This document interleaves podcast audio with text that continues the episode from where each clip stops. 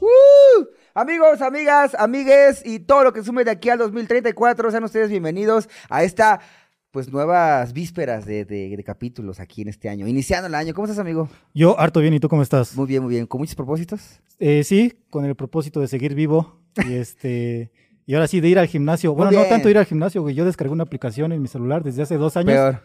Desde hace dos años, pero pues la ocupo como una vez Por cuatro. cada tres semanas. Bueno, sean bienvenidos a su podcast favorito. Tenemos el propósito de seguir siendo el mejor podcast de la cuadra. Eso sí. Entre 8 y 9 de la noche. Muy Eso bien. sí. Y con. El Vamos mejor a hacer- podcast que ve mi tía. Exacto. Oye. Y pronto mamados todos y delgados. Todos, esta el producción. Dream Team del día de hoy, mano. A Paquito, Paquito con tres audífonos porque es un crack. Ay, güey, es el tres máster. audífonos, ¿eh? tres cámaras, dos computadoras, nada más. Ey, Solo el una novia. ¿verdad? Paquito? Nada más una novia. Exacto, sí, porque es perfecto, Paquito. Ey, y ey. tenemos ahí a Nelly Ron de este lado, que hoy no está cenando cigarros, hoy está cenando café. Muy es bien. el propósito de año Es nuevo. propósito de nuevo, ya, ya. Adiós los No, sí. cigarros. No, tampoco. ¿No? ¿No tanto? No, güey, espérate. bueno, no. uno de vez en cuando. Uno- Va. Y de de a tenemos poquito. público allá al fondo. ¡uh! Y tenemos allá a Tali, que es la CEO de todos lados. De los Funcos. Muy bien, amigo. ¿Cómo estás? Yo bien. Micrófono lateral izquierdo, Oscar H. Galavis. Muy bien, amigo. Y micrófono lateral derecho, servidor y amigo. Iván Niño. Iván Niño Cas- Castelaciño. Iván Niño du Castelaciño. Castelazo. Du Castelaciño. Muy bien, amigo. ¿Cómo Eh, estás? pues, ah, ta, ta, ta, ta, ta, ta, ta, Vamos a, ta, te noto nervioso, amigo, pero tú tranquilo, tú tranqui, tú lo tienes. Hoy nos traes la preparado. cámara, es que hace frío, hace Ah, frío, hace estoy frío. temblando, estoy titiritando. Eso pasa cuando es invierno. Cuando está hace frío, frío, la sí, como que se antoja el café. Entonces, ¿qué nos traes preparados el día de hoy? El día de hoy la verdad traigo un temazo. Como hoy siempre. nos salimos un poquito Como de- los tucanes de Tijuana, temazo tras temazo. Hoy nos salimos un poquito de la línea. Por primera vez hoy vamos a hablar del deporte. El deporte de las masas Ay, me acordé de muchos amigos que no se salen de la línea, amigo. Que necesitan ir. a- necesitan estar sobre la línea. Están sobre la línea todo el tiempo. Sálganse de la línea, amigos. Tú sí. Hoy vamos a hablar de, eh, por primera vez, un eh, deportista. Del tema que más desconozco. del estrella, del mundo. tema que más desconozco y que vamos a improvisar. Bueno, yo desconozco. Pero hoy vamos a hablar del deporte de las masas, un poquito de contexto del fútbol, güey, que es el deporte de las masas, y del máximo representante en la historia del fútbol, que es el Chicharito Hernández. Oye, ah, te Ah, no mames. Ah, te, te la creíste, Ah, ¿verdad? No, sí, te la la verdad, sí. creíste. No, pero No Chicharito, el Chicharito es bueno, güey. La verdad es que jugó en el Real Madrid y no cualquiera, y anotando goles. Según yo también Hugo Sánchez, ¿no? Ah, también Hugo Sánchez es bueno también. Igual y en algún momento hablamos también de él. Pero, pero, hoy vamos a hablar del máximo de máximos, del rey de reyes. O rey Pelé. ¿Eh? Ah, perro. Cuando ¿eh? dice Reyes de Reyes, dije, Cristo no juega fútbol. Eh, Ah, Eh, ay, merito. ¡Ay, güey! Yo sé que a ti no te gusta mucho Tengo el fútbol. compa que se parece a ese. Yo sé que a ti no te gusta mucho el Lo fútbol. disfruto, lo disfruto. Este, pero a mí sí me gusta mucho, la verdad, por y eso. es mi programa, me vale madre, la voy a por hacer eso mi vamos a hablar. Pero Ay, conozco no, mucha gente, y este, y esto seguramente igual a todos los que somos aficionados del fútbol, eh, conocemos gente que nos dice, no, pues es que a mí no me gusta tanto el fútbol porque, ah, pues son 11 contra 11 que nada más se dedican a patear una pelotita, Chale. o que incluso actualmente o desde hace muchas décadas eh, ocupan al fútbol como para encubrir ciertos aspectos sociales negativos güey, Y corrupción también y trae. corrupción. Y lavado de dinero. Y tal vez, y la verdad es que sí. O sea, la respuesta es que sí, güey, tienen razón. Pero, no Pero, hacer eso. pero, Qué pero, qué bonito es. Qué Pero, chulo. más sin embargo, en base a lo que viene siendo, no es que el fútbol se haya creado justamente para ese fin, güey. No es que haya venido Satanás a la tierra y hayan dicho, inventen el fútbol para cubrir corrupción, para cubrir dictaduras políticas, para cubrir cosas negativas, güey. No, no tanto. No fue así. No fue así, pero Ah. ¿por qué de repente el fútbol es ocupado para ese tipo de aspectos? Pues porque al final es un deporte que llega a masas, a masas hablando mundialmente, güey. Es el deporte más reconocido y más practicado y más admirado a nivel mundial.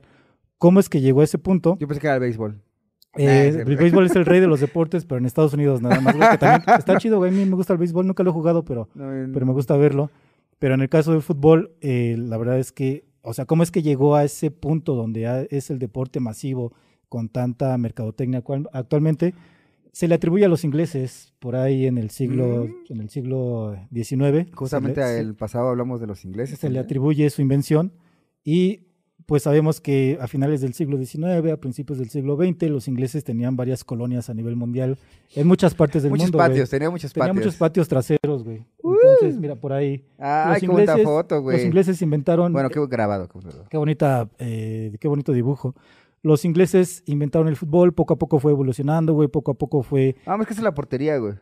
Sí, la de dos palos, ahí merito, ahí tenías que meter el balón. Y justamente como, No, sí sé, como güey. son reglas sencillas, güey, de tienes que meter el balón en la portería del contrincante y son tantos jugadores. Sí, en un güey, no mames, pinche NFL se pasa de verga. Pinches reglas bien raras. como es, como son reglas sencillas y como es un deporte fácil de aprender y fácil, entre comillas, fácil de jugar, güey, por eso mucha gente lo adoptó de forma rápida. Y aparte porque es un deporte colectivo, güey. En un colectivo tú tienes cierto sentido de pertenencia cuando estás en un grupo, cuando estás en un equipo. Ok, ok. No específicamente un eh, equipo deportivo, pero cuando estás dentro de un grupo, güey, y tu, tu importancia dentro de ese grupo es relevante, o sea, pues todos coinciden en algo. todos coinciden. Como que la América chinga su madre. Porque son iguales, güey, porque la misma vestimenta que tú tienes la tiene tu compañero, no importa si Sí, sí, te gane más o menos no importa si sea de la América. al final, al final tienes la misma vestimenta, entonces... Que no te da miedo, amigo. Tenemos amigos ¿Qué? americanistas. No, güey, no me da miedo. Saludos a los amigos americanistas, pero que este... Voy a guardar celulares. Pero que al final, deja guardo mi celular porque nos están viendo, pero que al final, al final por eso mucha gente lo adoptó de forma sencilla. Se fue, eh, se fue eh, compartiendo la idea del fútbol en todo el mundo, repito, en colonias inglesas. Aquí en América, por ejemplo, en Sudamérica, los ingleses a finales del siglo, a principios del siglo XX, a finales del siglo XIX, tenían ciertas empresas, principalmente Argentina, Brasil, Uruguay, donde Ah, llegaban no los ingleses mames. y en sus tiempos libres compartían este, este nuevo deporte y es así como ellos aprendieron a jugarlo, lo adoptaron, lo, lo, lo adaptaron a, sus, a su forma de, de ser de los latinoamericanos y por eso también en Sudamérica es demasiado popular. Oye, mames, o sea, pero los chidos les tocaron, o sea, los británicos que jugaban chido estuvieron en Brasil y en Argentina, güey. En México no había. eh, También en México llegó, güey, pero yo creo que aquí todavía nos falta un montón. Llegó en México Nos a través... tocaron, o, o los británicos que llegaron no nos enseñaron bien. No güey. nos enseñaron bien, a lo mejor no eran muy buenos los británicos que nos tocó Seguramente, aquí. o sea, no es que juegue mal la selección, es que los británicos que nos Fue tocaron, culpa de los británicos no que no nos enseñaron chido. enseñaron Sí, bien, güey, por eso no ganamos mundial. los chidos los apartaron a. Argentina y Brasil. Los chidos se fueron a, a Sudamérica, así es, y a- en Europa también, que han sido los campeones mundiales. Aquí en. México llegó a través de los mineros en el Bajío, en lo que, en lo que es el estado de Hidalgo. Es mineral del chico, ¿no? Mineral- en esa zona, de mineral. hecho, se le reconoce a del Hidalgo Monte, Real del o, a Monte. O a Pachuca como cuna del fútbol mexicano, gracias a los mineros que llegaron ahí, que nos enseñaron. y no también muy bien, los pastes. y también los pastes, así es. No nos enseñaron muy bien. y fútbol. Eh, ay, la combinación perfecta. Cuando terminas, güey, te vas por unos pastes y una chelita, güey, ahí con tus Ah, no he compas. comido pastes con chela, güey, lo voy a hacer. Va. ¿Te hace daño? No, no, no, nunca lo he intentado. Ah, pues deberías, seguramente güey, va a ser una nueva experiencia, güey. Pero, Pero así es como es así es como es el crecimiento a nivel mundial del fútbol, güey. Y ya teniendo una eh, popularidad. una popularidad, Ajá. ya las masas siendo fanáticos del fútbol, güey, pues es ahí donde de el repente lavado de dinero. Nah, es cierto. Empieza... es- empiezan de repente eh, a tomarlo como una herramienta propagandística o como una herramienta para cubrir eventos sociales que eran negativos. Por ahí güey. supe que, que uno de los primeros en patrocinar un torneo mundial fue Coca-Cola, ¿no? Eh, sí, en algún no. momento, eh, cuando de repente la FIFA, que es la institución mundial que maneja todo el, el fútbol, eh, se dio cuenta de que pudiera, podían sacar mucho dinero de los mundiales de fútbol, güey. Sí, pero justo antes de eso, güey, no tengo el año en donde Coca-Cola entró como patrocinador, güey. pero no por ejemplo, estos, estos ejemplos que te comento de que eh, algunos dictadores políticos o gobernantes lo tomaban como para poder hacer propaganda o para poder cubrir dictaduras, es que, por ejemplo, en 1934, en el Mundial de Italia, gobernada por Benito Mm. Mussolini, güey, eh, Benito hizo todo lo posible para que el Mundial se jugara en Italia con la intención de que como todo el mundo estaba volteando a ver hacia Italia el Mundial, Ajá. vean pues todo lo, lo poderosa Sí, sí, y sí. lo grandiosa que era Italia previo a la Segunda Guerra Mundial Ajá. y que incluso también hizo todo lo posible para que los italianos ganaran el campeonato mundial, demostrando que eran eh, hombres fuertes, disciplinados, con carácter y que pues, y sí, sí, justamente lo ganaron.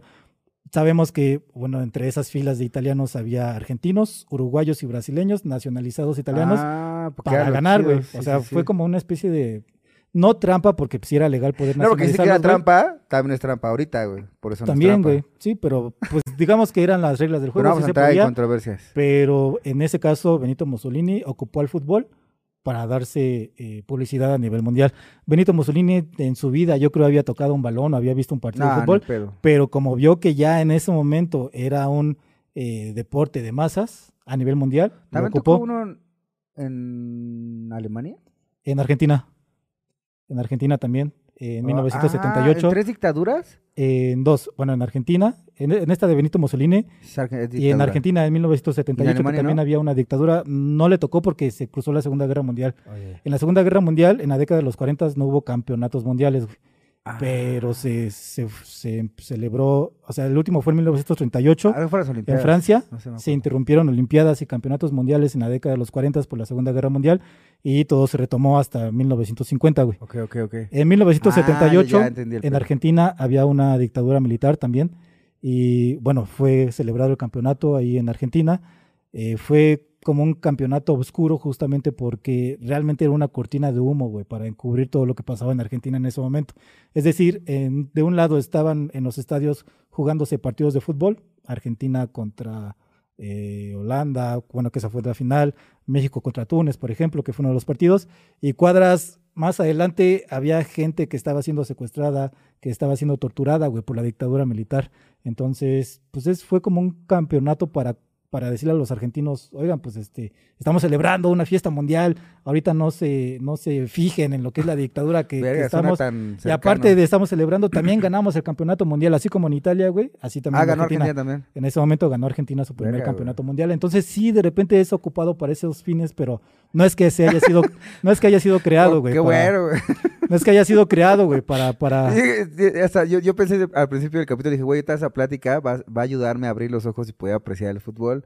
Pero ya no está, estábamos empezando. Nah, No, o sea, sí tiene su parte bonita, güey. Como triste. todo deporte, tiene eh, sus valores, sus Tiene principios. persona. Y es de que vamos a hablar justamente. Tiene ¿Esa es una historia de éxito? Y es una historia de éxito. Sí, una historia de éxito de este personaje. De Edson. éxito. Eh, dentro de todo esto, digo, para no alargar lo tema negativo del fútbol, el Porque fútbol Obvio no tiene. también de repente era racista, güey. Es racista incluso hasta la actualidad. De repente en Europa principalmente hay muchos aficionados que tienen mierda en la cabeza, Ah, que van a los sí, estadios, güey, a gritarle consignas a los Eso, jugadores eso- de la raza negra, esto güey. para mí es una mamada, güey, porque aparte es como, tú vas por tu equipo, güey, y tu equipo va ganando. Sí. Y dentro de tu equipo hay africanos o, por ejemplo, personas Hombres de otra raza. negra, así es.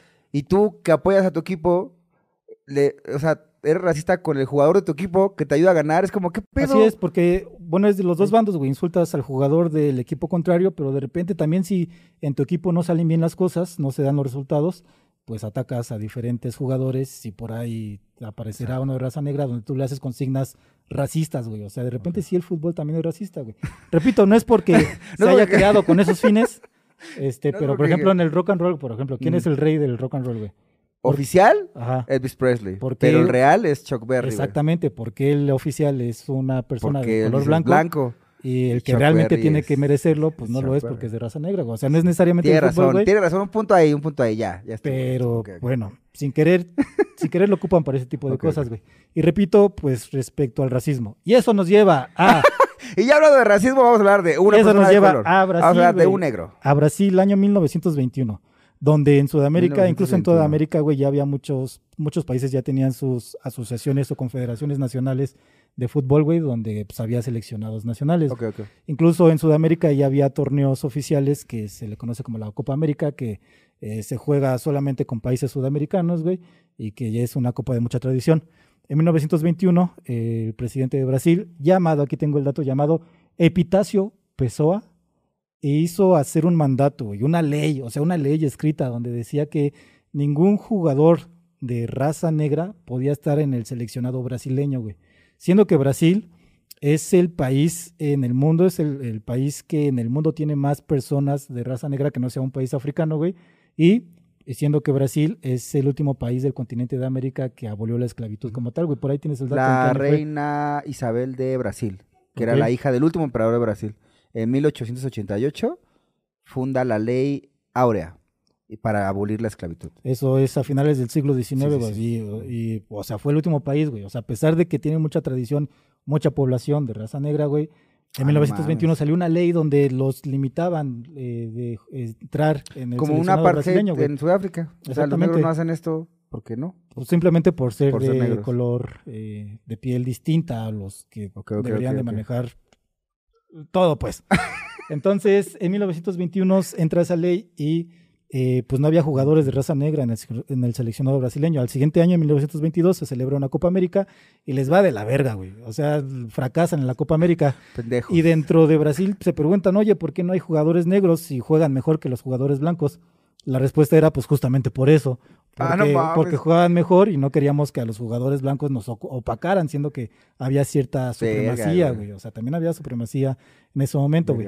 Entonces, a lo que voy es que eh, después de eso se abolió esa ley, se derogó, y de no haberse derogado, güey, no hubiéramos conocido al gran oh rey Pelé, porque seguramente si se hubiera mantenido esa ley, güey, pues no lo hubieran convocado. O tal vez si hubiera jugado de forma profesional, solamente en clubes, pero no hubiera sido seleccionado brasileño, güey. Pero, y seguramente hubiera cambiado la historia de Brasil en los mundiales, güey. Así es. O sea, es. tendríamos más posibilidades de ganar nosotros la copa. No, porque acuérdate que los Ah, ingleses cierto. que nos tocaron no sabían jugar mucho fútbol que, que digamos. Eh, Entonces, 2% más probabilidad. entonces eso nos lleva a, en 1940, nace o rey Edson Arantes do Nascimento, alias Pelé.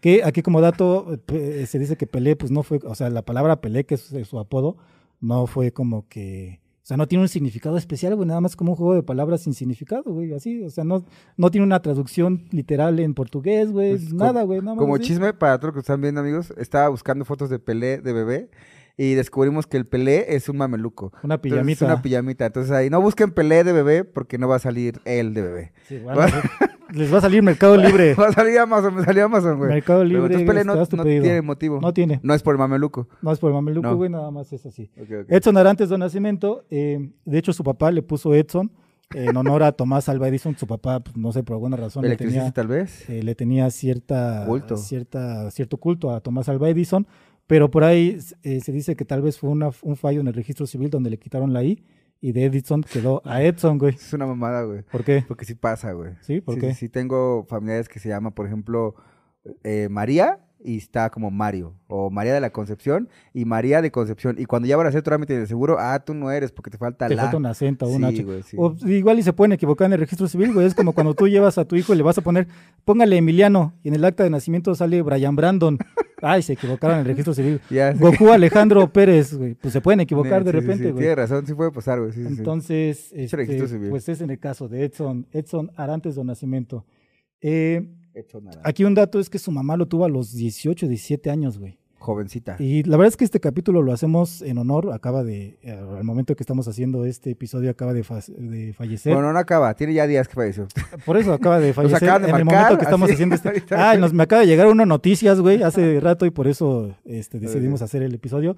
Pero al momento de Ah, la muerte de. Pelé, güey, su mamá sigue viva, tiene 100 años de edad su mamá. Verga, Y no sé si ya le hayan notificado, si le vayan a notificar, eh, híjole, pero Pues sí le avisa, ¿no? pues no sé, güey. No sé, tal vez en algún momento Ah. pregunte, oigan, mi hijo, ¿dónde está? Ya me abandonó, no sé. Pero bueno, su mamá sigue viva y Mira, su Pelé. mamá, güey. en Pelé esa foto. falleció. Ajá. Mira, Sí. está simpático Pelé, Que güey. la verdad ¿eh? fue importante. De hecho, digo, en el tema familiar, Bueno, vamos a hacer el corte de moda, güey. ¿Qué pedo? casquete corto, sí, tapa es plana. el de ahorita. Sí. Así me voy a, cuando vaya al- a la estética le voy a decir como Pelé. Como Pelé. Como, o como, sí, como Pelé. Ah, se va a agradar. Muchos dicen como CR7 con la rayita aquí, güey. Ahora yo voy a ir como Pelé, así. Pero sí está muy moderno. el maquinita al lado. Mira, qué guapo. Entonces, este, pues esa es su mamá. Y su papá también, digo, tenía mucha cercanía con su familia, güey. Tanto así que ahí te va una tragedia. güey. No mames. En 1950 se celebró el Campeonato Mundial en Brasil, güey. Ajá. Donde todo parecía indicar que Brasil iba a ser ¿Cuál campeón, es el campeonato mundial? Es el mundial. Ah, el mundial, Ah, me refiero al mundial. Cuando me refiero al mundial, campeonato mundial, donde muchas selecciones Sí, nacionales, sí, sí. Digo para la gente que, que de repente, este, este, o sea que el- Se juntan fútbol todos y hacen el mundial. Sí, ya. y hacen un mundial para sacar el campeón mundial de Ya, todo el mundo. Gracias. Entonces, en ese campeonato de 1950, todo parecía indicar que los brasileños iban a ser campeones, güey. Tenían una buena selección, durante todos los partidos ganaban sin ningún, sin ningún problema. Y llegó la final en un estadio importante para ellos, que es el Estadio Maracaná, contra los uruguayos, contra sus vecinos los uruguayos. 51. No, en 1950. 50. Esto en 1950. Ok, ok, ok. Julio de 1950, Sí, sí, verano de 1950, Sí, güey. Entonces ya todos tenían preparada la fiesta nacional, güey, porque decían, pues ya es el último partido, va a ser la final, le vamos a ganar a Uruguay sin ningún problema. Y, este, y después de los 90 minutos que dure el partido, nos vamos a ir todos a celebrar, ya estaban preparando el carnaval y todo, güey. Empezó el partido, güey, Brasil anotó el primer gol, iban 1-0, ah, no hay ningún pedo, esto está dentro de lo que tenemos mames, planeado. Y de repente, güey, termina el partido Uruguay 2, Brasil 1, güey. Fue una tragedia No nacional, güey. Fue tan, fue tan trágico, güey, que de hecho... Imagina, imagina a, to- a todos así con sus trajes de carnaval acá, con pezonera y todo el pedo. Así tristes, como, ¿y ahora qué hacemos, güey? Sí, con las personeras así todas tristes, güey. Pero, no mames, qué triste. está o sea, fue una tragedia nacional, güey, de tanto nivel que incluso hay como cierta estadística de que hubo 70 suicidios, güey. 70 No personas mames, se autosuicidaron por la final, güey, que o sea, perdieron, güey. actualmente serían unos FIFAs de corazón. Sí, O sea, güey. O, sea, o ese era el impacto del fútbol que tenía Brasil en ese momento.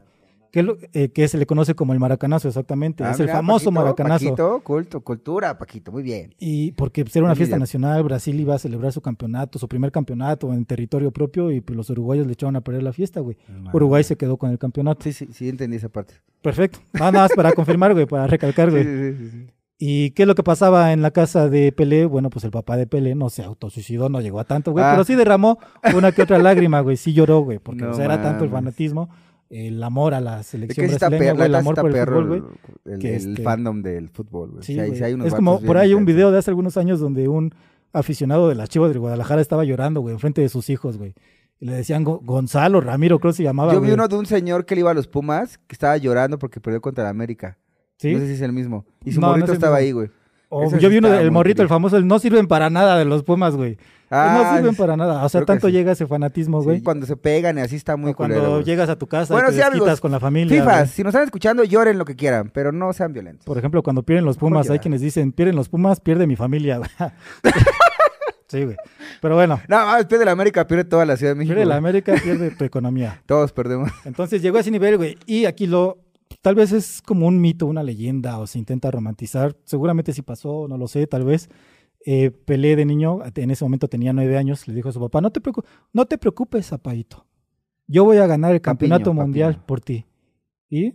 Y nos saltamos hasta 1958, o sea, es decir, ocho años ya- después, que tenía 17 años. No, ese es de las, de las últimas. Sí, sí, sí. No, pero está bien. Más adelantamos. pero 17 años ya estaba jugando en la Eh, selección. Fue la, era la primera fotillo que por ahí teníamos, donde Ahí, ahí, güey, es el campeonato de eh, Suecia en 1958, donde Pelé debuta, hace su debut y eh, gana el campeonato mundial, güey. En ese Inter, en ese Inter, ¿Cuántos tiene ahí? 17 años, güey. De hecho, en ese campeonato, eh, en 1958, Pelé es el jugador más joven, con 17 años y 245 días aproximadamente cumplidos. Es el jugador más joven que ganó un campeonato mundial hasta ese momento, güey. O sea, y- tan joven y se la Y tan pelaron. joven y se la pelé, se la peló. Y este, incluso, eh, bueno, así como una historia general de ese mundial, eh, eh, tuvieron varios enfrentamientos. En los primeros dos partidos, si no me equivoco, Pelé no jugó, pero por alguna razón, eh, de forma interna en el equipo brasileño, le pidieron al seleccionador brasileño que jugara junto con un jugador que se llama Garrincha, que también Garrincha para los eh, eh, eh, aficionados de Brasil. Ay, na- para los que no Es- sepan, nadie sabe. Este, también es uno de los jugadores importantes, güey, en futuros mundiales y también en ese mundial. O también hay otra historia donde le mencionan a el entrenador de Brasil, el psicólogo del equipo le dice, oye, no vayas a meter a, a Edson a Pelé porque está muy chavito, güey. O sea, sí tiene talento, pero pues tiene apenas 17 años. No tiene la madurez y la capacidad mental como para enfrentar el gran escenario en el que estamos, un mundial. Y el entrenador le dijo, usted sabe mucho de psicología, pero no sabe nada de fútbol. No, de ahí saca esas frases, muy bien. Entonces, pues ya metió a Pelé a partir del segundo partido. Qué buena foto. Ya vi que te la robas también, eh, güey. Ya vi la marca de agua. por ahí trae filtros van de a agua. demandar, al chino van a demandar un día. Ah, pues por eso tiene filtros de agua, güey, pues por eso salen. Y este, y entonces, eh, pues ya eh, gana el campeonato mundial Uh. en 1958, güey, y se convierte en el jugador más joven. Incluso también se convierte en el jugador más joven en anotar un gol. Ah, no mames, o sea, sí estaba cabrón. Y güey. en ese momento, güey, hay un antes y un después de la forma de jugar fútbol. Por eso tiene tanta relevancia Pelé, güey, porque hasta, hasta ese momento sí había jugadores importantes, güey, nombres como Di Stéfanos, como Pushkas, que de repente, tu cara de que... bueno, No, pero sigue, amigo. de Yo- que de repente el fútbol era muy técnico, muy lineal, pateabas el balón y se lo mandabas al compañero, y si le pegabas fuerte y le atinabas eh, o lo mandabas con buena dirección, pues ya, güey, te hacía un buen jugador, güey. Algo que hacía Pelé que nunca antes se había visto era eh, enfrentar o encarar a los, a los rivales, güey, es decir, con el balón eh, eh, moverlo con, ambos, con ambas piernas, güey, llevarse uno, dos, tres jugadores, algo que de repente no pasaba antes en el fútbol, Está de eh, pasar el balón por arriba del otro jugador, güey, o sea, hacer magia, pues. Entonces, magia. magia. No puedo explicarlo más que ahí magia, empieza güey. lo que es el- se le conoce como el yoga bonito brasileño, güey, es decir, magia, güey. Y él, y junto con otros jugadores, entre ellos Garrincha. Entonces, es por eso que fue la conmoción a nivel mundial, güey, de ver un jugador muy joven a los 17 años que hacía cosas con el balón que nunca antes se que, habían que visto, está güey. muy chido ese tipo de cosas porque me recuerda algo que pasó muy cagado, por ejemplo, está en mi de George Washington, este, pero cagado, ve. Antes se peleaban, se formaban y se disparaban. Y ya después lo que se caían, pues ya lo recogían. Y llegaba Sí. otra línea, se paraban frente otra vez y se disparaban. Entonces, entre los bandos se aguantaban los disparos, güey. A ver cómo, pues, quién se le acababan primero los soldados, güey. Ajá. Hasta que llegaron varias personas, entre ellos George- George Washington, que era muy inexperto y muy pendejo para la guerra, pero en este caso era mañoso. Dijo, güey, ¿por qué no mejor los emboscamos, güey?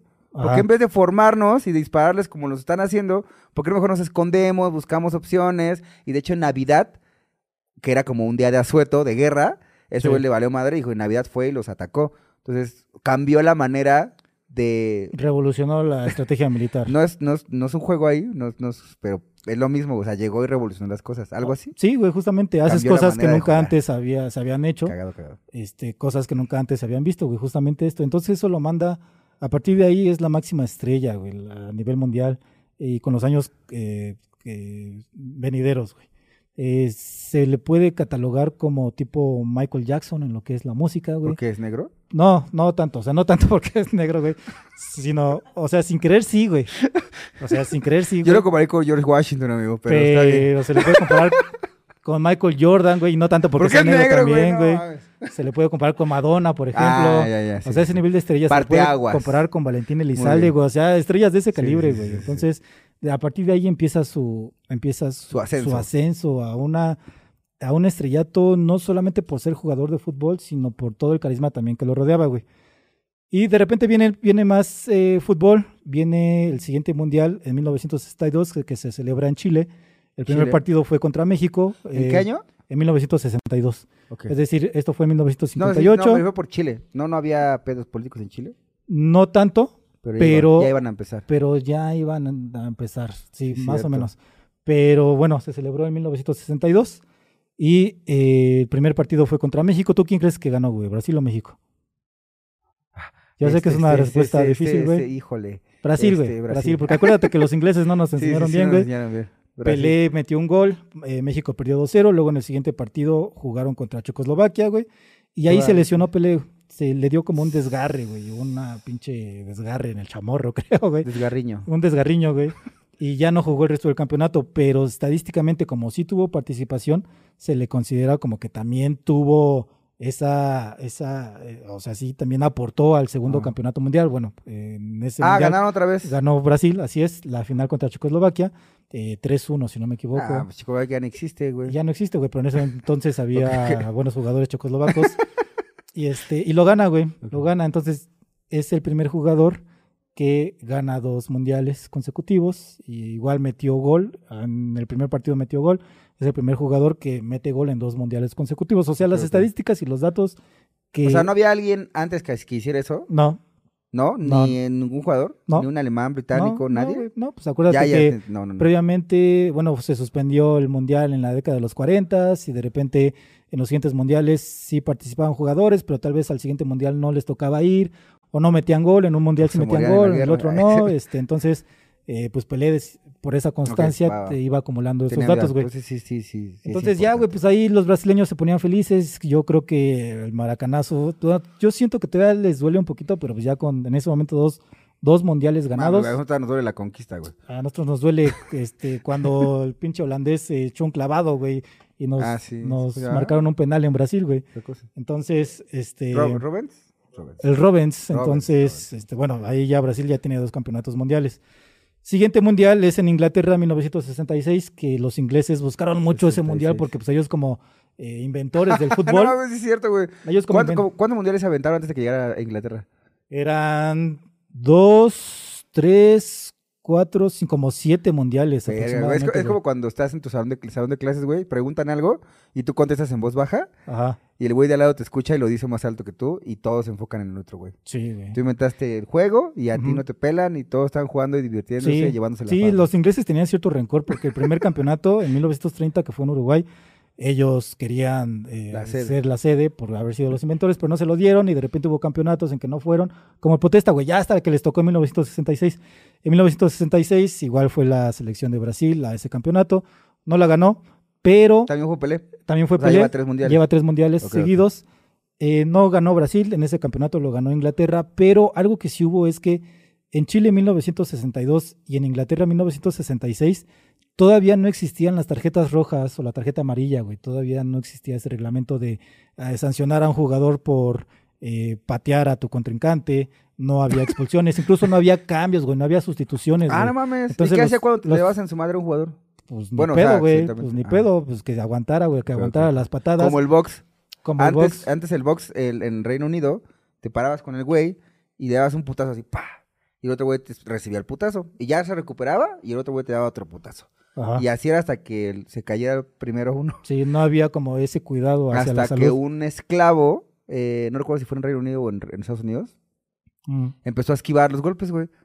sí. Y entonces, güey, ¿por qué esquivas? Pues no quiero que me peguen, quiero ganar Ah, la pelea, no quiero pues que me peguen. Y fue como de, ah, pues qué listo eres. Pues de eso se trata. mames. pues sí. Reglas pendejas. Pero bueno, aquí ya había. Aquí, bueno, en tarjetas. 1962 en Chile y en Inglaterra en 1966 no había tanta, no, no estaban esas reglas todavía que cuidaban la integridad física de los jugadores.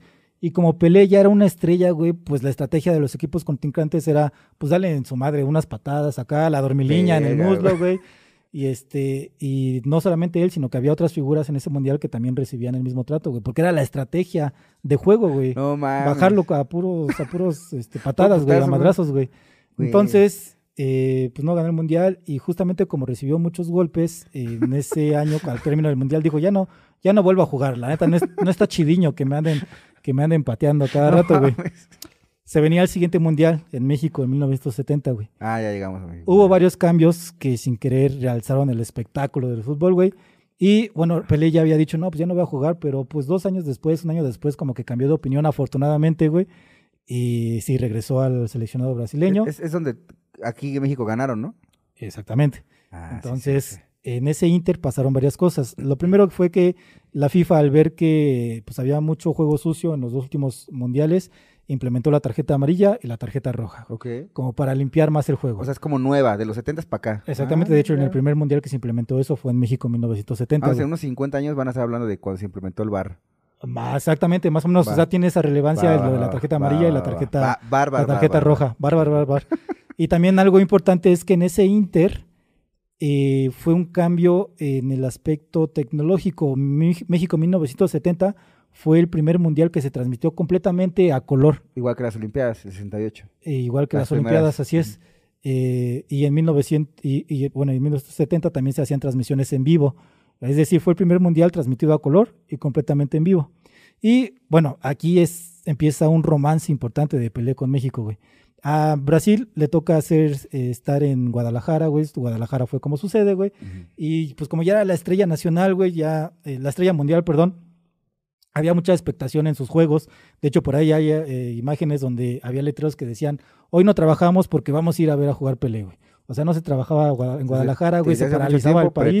para no trabajar. Se, para- se paralizaba el país, güey, y bueno, muchos partidos, o casi todos los partidos, si no es que todos los partidos, a excepción de la final, se jugaron en Guadalajara, güey. O sea, hubo mucho, un romance especialmente de, de Guadalajara con Pelé, güey. Llegan a la final, güey, contra Italia. La final se jugó aquí en la Ciudad de México, en el Estadio Azteca, y gana Brasil 4-1. Y es ahí donde, exactamente, esa es la Ah, o sea, imagen. la foto donde- también del... del de- ah, ese es el. Estadio Azteca, güey, donde se consagra Pelé como el jugador, güey. Aquí puedo ver claramente que no tiene nada de grasa, güey, en su cuerpo. ¿Qué pedo? Pues era un atleta de alto rendimiento, Sí, güey. sí. Y bueno, esa es la historia como deportiva, güey. O sea, Pelé se consagra en México. Hay un enlace especial entre México y Pelé, güey. Entre Guadalajara y Pelé. Pero detrás de esto hay temas políticos. Tristeza. Hay no tanto tristeza, pero sí hay un Muerte. tema político y lo que yo decía al principio. O sea, el fútbol de repente se ocupa para poder eh, cubrir ciertos temas sociales, ciertas dictaduras. Entonces, en 1970, en 1964, perdón, 1965 aproximadamente, Brasil sufre una dictadura, una dictadura, güey, a través de un golpe militar. Entonces, eh, la democracia se cayó en Brasil, eh, fue un golpe de Estado y los brasileños estaban sufriendo una dictadura igual que en Argentina, igual que en Uruguay, fue algo característico del siglo XX en Sudamérica. güey. Sí, sí, sí. Entonces, el presidente en ese momento, de 1970, que se celebró el Campeonato Mundial, que si me das dos segundos, aquí lo tengo Sí, sí, anotado, sí. que es el señor, por aquí lo Aquí tengo podemos ver que anotado, todavía Caselser patrocinaba al Azteca, ¿eh? Había mucha publicidad, sí. El señor, espérame porque se me movió esta cosa, Brandy presidente patrocinaba. Emilio. Garrastuzu Medici, se acercó con Pelé en algún momento, güey, antes del campeonato mundial. Le dijo, Pelé, tienes que ganar el campeonato sí o sí, para darle una alegría a tu pueblo, a Brasil, porque ahorita no le estamos llevando muy bien. En parte por mi culpa, porque pues yo soy el dictador aquí, o el presidente, o el que ca- encabeza Sí, sí, sí, este esa consecuencia del golpe militar. Pero pues tú haz lo tuyo, compadre, tú haz lo tuyo. Y Mi este, chamba es hacerlo sufrir, mi- chamba es ajá, hacerlos entonces, felices. Y aparte, pues casi casi se la sentenció, güey. Igual que Benito Mussolini a los italianos en 1934, igual este güey Medici en- a los brasileños en 1970. O sea, también fue parte de una presión política para que ganaran el Mundial. Había mucho talento, güey, eso sí, güey. Había demasiado No, talento, güey. sí, no. Había muchos jugadores muy buenos. De hecho, es de los mejores equipos en toda la historia, güey.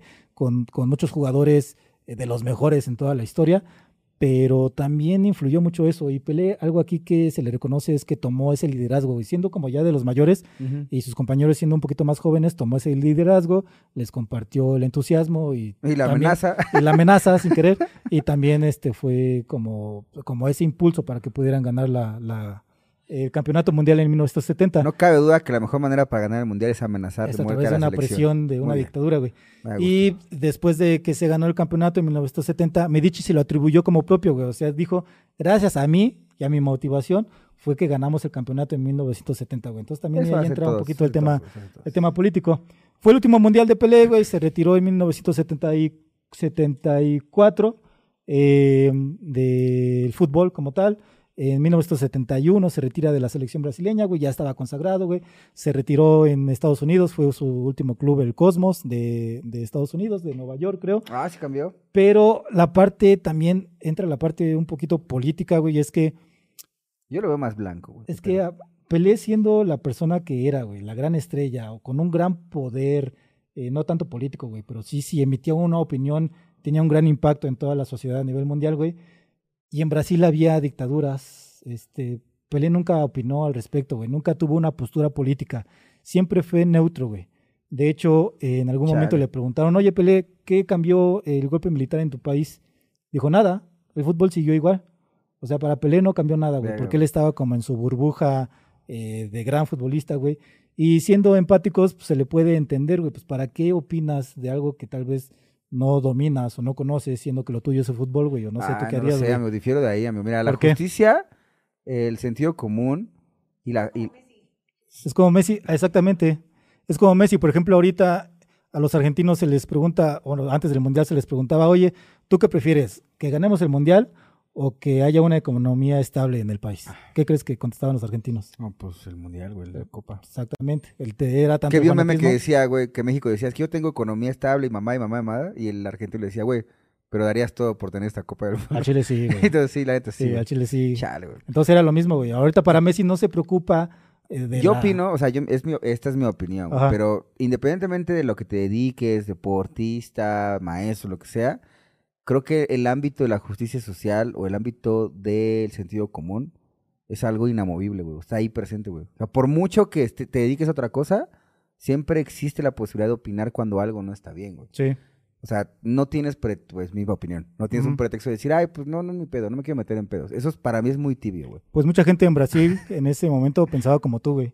Y de hecho dejó de tener cierta empatía hacia con Pelé, güey. Justamente porque no tenía una postura política en contra de lo que estaba pasando en ese momento. De hecho, por ahí uno de sus compañeros mencionaba, palabras más, palabras menos, aquí te lo menciono. Decía, yo amo a Pelé, pero no puedo dejar de criticarlo. Yo opinaba que su comportamiento era el de un negro sumiso que acepta cualquier cosa. Verga, que no contesta, que no critica, que no juzga, güey.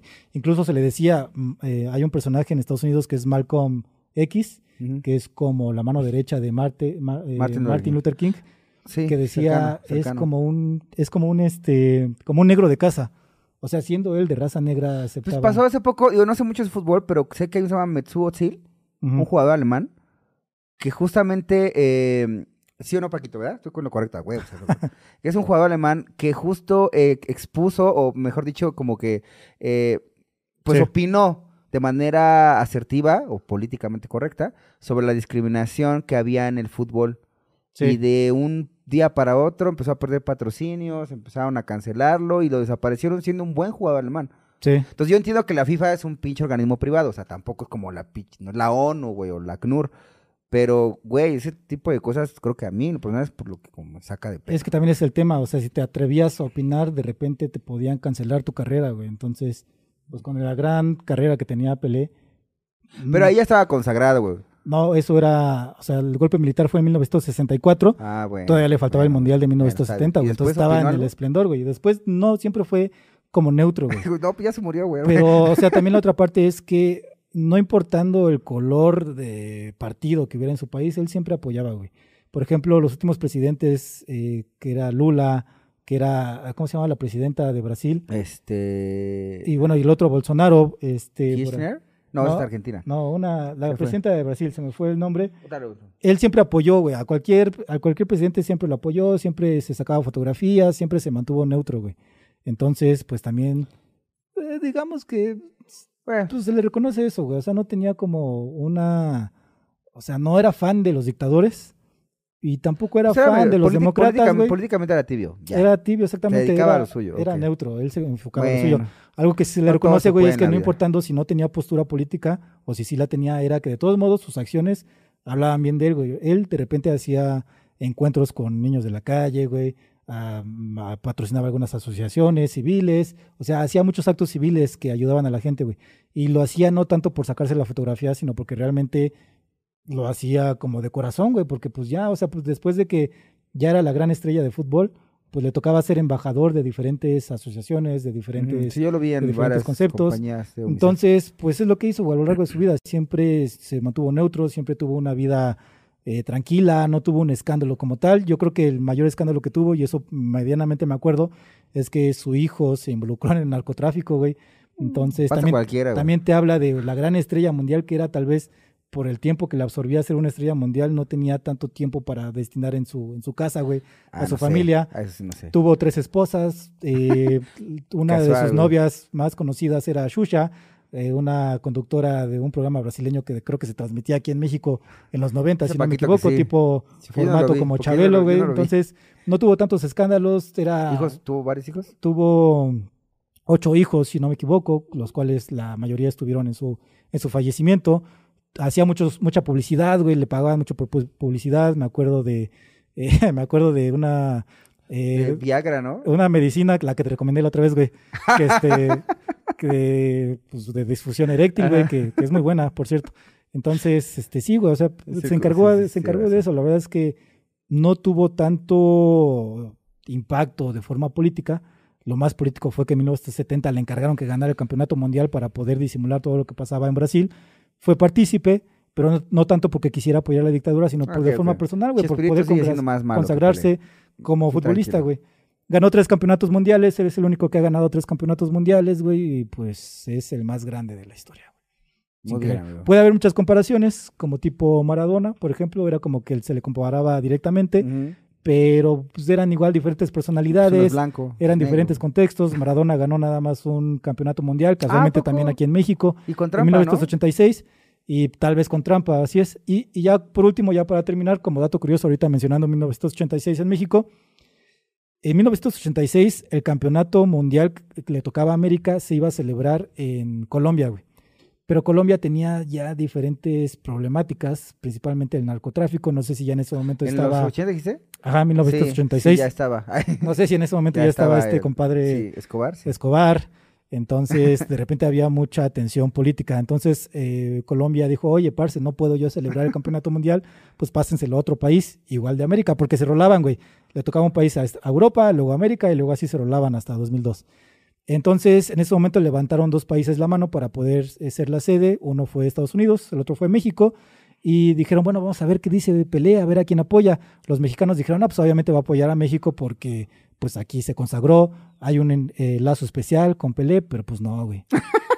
Apoyó a Estados bandera. Unidos, güey, nos volteó bandera, güey. Apoyó a Estados Unidos, eh, pues no pasa nada, güey. No, se- no nos lo tomamos tan a pecho, solamente un pequeño grupo de periodistas sí se lo tomó a pecho en su momento, pero pues no pasó nada, güey. México fue la sede en ese momento Y, este, y bueno, le tocó en ese momento ser a Argentina campeón y sin querer se consagró como el otro gran futbolista del siglo XX que fue Maradona, güey. Entonces, O sea. ¿nunca jugaron juntos Maradona contra Pelé? nunca se enfrentaron, güey. Ah, no, porque eran de diferentes, sí, güey. eran de Era diferentes como épocas, güey. Yori y Kio de... Primero fue Pelé y luego fue este. Ah, Maradona, pues bien engañado, güey. Tal vez algún era- amistoso, pero así Ah, directamente no, Pensé que sí era como acá los No, memes. Ma- eh, Pelé se retiró en el antes, ¿no? 71 Bueno, y Maradona empezó su carrera Bien en el bien engañado.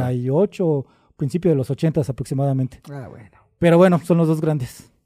Y bueno, pues ya. ¿Quién es mejor, Messi o Cristiano? ¿Quién es mejor? Eh, Messi, sin dudar, la neta. Ok. Pero bueno, a los que Yo no van a sé, yo Cristiano, no sé, amigo, yo no sé. Pero bueno, esa es la historia de O Rey Pelé, el más grande de los grandes. Me gustó, amigo, me gustó. Me gustó mucho porque sigo opinando lo mismo del fútbol, pero me gustó saber, o sea, entender como la historia de Pelé dentro de los mundiales y cómo había un contexto todavía histórico alrededor de, pues, de este individuo, güey. Sí. O sea, la verdad, que bueno, estuvo interesante. me Sí, gustó. güey, pues ese contexto social que lo rodea. Y si era pobre cuando nació, ¿no? Sí, los primeros 17 años de su vida pues, era pobre, güey. Casual. Y yo creo también por eso no quería como que perder ese privilegio, güey, porque le tocó sufrir, güey, le tocó jugar sin zapatos, güey. Eh, creo que en algún momento era bolero, eh, es decir, boleaba Cantaba. zapatos en, la- en las Ah. calles, güey. Perdón. Es como una historia típica de los jugadores brasileños, güey. No sé cómo lo hacen los brasileños. Hay algo que se llama visorías, que entrenadores brasileños van a las calles y ven a los muchachitos jugando fútbol y a los que ven que juegan bien se los jalan para los clubes. Fue lo que le pasó a Pelé, güey. Se lo jalaron a un club que se llamaba Santos, que actualmente es un club muy importante a nivel continental, incluso a nivel mundial. Pero cuando Pelé entró a ese club en 1956 era de mediano pelo, güey. Pelé fue el que hizo consagrarse a ese club, güey. Entonces también se le reconoce eso. Bueno, Pero sí, yo creo que por eso como que no quiso en ningún momento ya perder su burbuja de bueno. que, que con su, o sea, él solito armó esa burbuja, güey, no quiso perderla al no tener una opinión política, güey. Está bien, ya. Pero bueno, pues perdono, es nuestro pequeño homenaje a Edson Arantes, Don, Chimento, Pelé, también para todos los que les gusta el fútbol y pues Tus redes sociales, gracias, gracias por estar aquí, tus redes sociales, güey. Eh, sí, yo soy como Oscar H. Galaviz, no juego fútbol, eh, pero estoy en todas las redes sociales, desde TikTok hasta Instagram. Yo sí jugaba fútbol, pero me chingué la rodilla. Eh, estoy como Iván, guion bajo, como Iván guion bajo Castelazo. No, adelante yo sí me rifaba, güey. Defensa central, líbero, con buenas coberturas. ¿eh? Eh, yo estoy como Iván guion bajo Castelazo en Instagram. Está el Instagram de los hijos de la vírgula, así todo junto. Grupo de Facebook, página de Facebook, TikTok. Ahí andamos. Y nos vamos porque nos cierran el metro, Metriño, el Metriño. metriño, la estación Azteca. Estadio Azteca. Bye, gracias, son los ¿Hay una mejores. estación?